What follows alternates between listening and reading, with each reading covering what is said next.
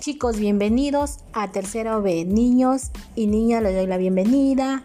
Hoy empezaremos una actividad más. Como ya saben, estamos trabajando nuestros sueños como medio de expresión al bicentenario. Muy bien, niños, para ello vamos a escuchar el siguiente relato.